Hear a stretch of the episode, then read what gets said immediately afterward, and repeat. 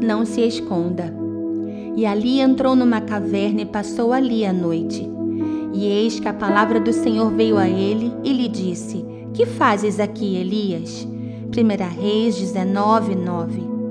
Caverna é lugar para fugitivos, não é lugar de permanência. Ela não é um destino para aqueles que avançam, não é lugar de descanso, não é lugar de profetas, não é lugar de plantio. Só acessa esse ambiente aqueles que precisam se esconder. Quem faz de uma caverna sua casa carregará uma cobertura de escuridão, de paralisia sobre ela. Quando Elias entrou na caverna, imediatamente Deus perguntou: Que fazes aí, Elias? Deus estava dizendo: esse ambiente não é para você. Não tenho propósitos contigo nesse lugar. O que é gerado pelo Pai não é concebido em ambiente de trevas.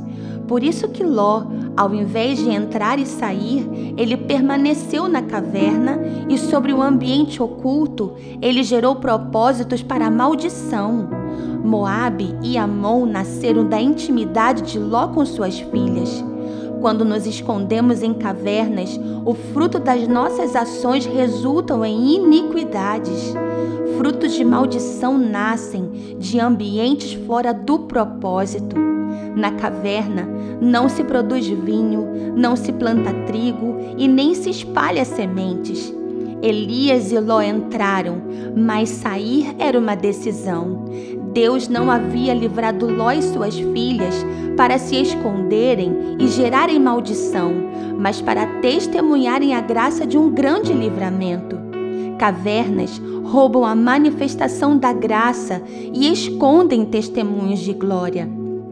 Ao invés da caverna, suba ao monte, construa um altar e você frutificará uma geração que irá manifestar a graça e estabelecer a glória do Pai.